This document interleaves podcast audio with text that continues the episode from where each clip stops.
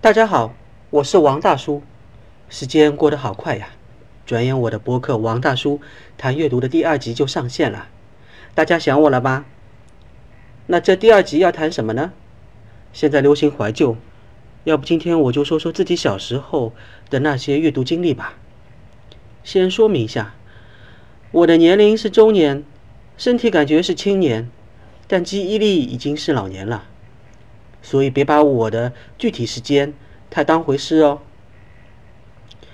我小学三四年级时，正好赶上老房子拆迁，每天呢要挤很长时间的公交车来回郊区农民伯伯的房子和学校之间。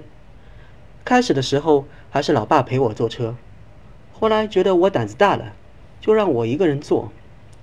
每天花费在上下学的时间，时间就要两三个小时。说到这里，插一句：王小波的哥哥王小平在回忆录《我的兄弟王小波》这本书里提到，才四岁，王小平就一个人坐公交车上幼儿园了。而蒋雯丽在他的书《老爷》里面说，他的同学还是扒火车上中学的。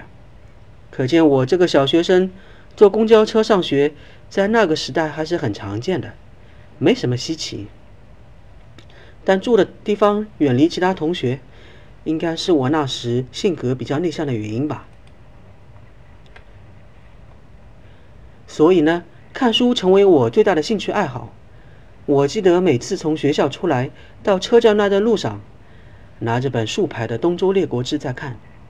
长大后，每次当我看到有小孩子在路上捧着一本书津津有味看的时候，心里都很触动。只是这种感觉越来越少见了。那时候呢，在朝阳新村附近有个文化宫。文化宫是什么？用现在的话来说，就是文化体育中心吧。文化宫附近有个书店，应该是新华书店，还是把书放在玻璃柜台里面的那种。每次要看什么书，得让营业员帮你去拿。一本小人书，大概几毛钱吧。具体我忘了。直到现在，我一直在想的是，在图书馆或者书店工作的人是不是很幸福？结果发现并不是这样，因为很多人都不看书的。那时候的上海动迁还是原拆原回，就是从哪里拆走就搬回到哪里去，比现在拆迁动不动就搬到什么嘉定南翔、闵行浦江都好多了吧？当时我们拆迁回来后，住的是上海最早的一批高层住宅，有二十四层，和国际饭店的高度一样。楼里面远远不止七十二家房客，单单每层十家人就很热闹。那时候没有什么娱乐，大人喜欢搓麻将，小孩子喜欢打牌，我也会打八十分，但更多时候，尤其是夏天，我还是整天待在家里。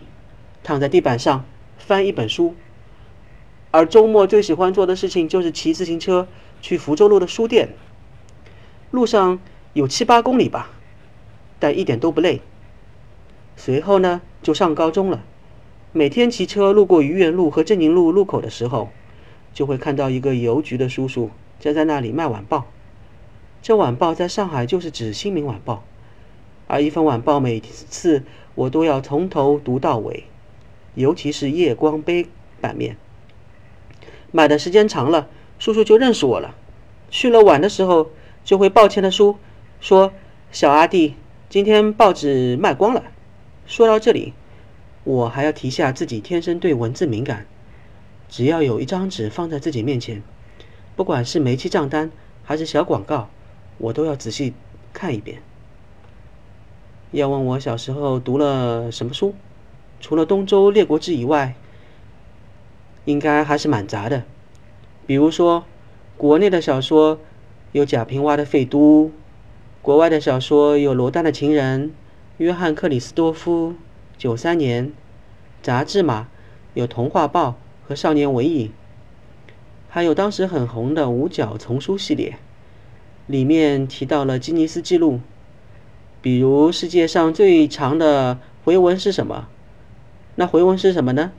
就是正着念和倒着念都有意义的话。小时候我们常和同学说：“清晨我上马”，同学就倒过来说：“马上我成亲”，然后大家就哈哈大笑了。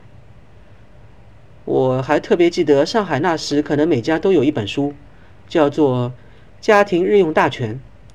想想看，连一本家用电器使用常识、用药常识的书都能让我看得津津有味，可见我有多喜欢看书。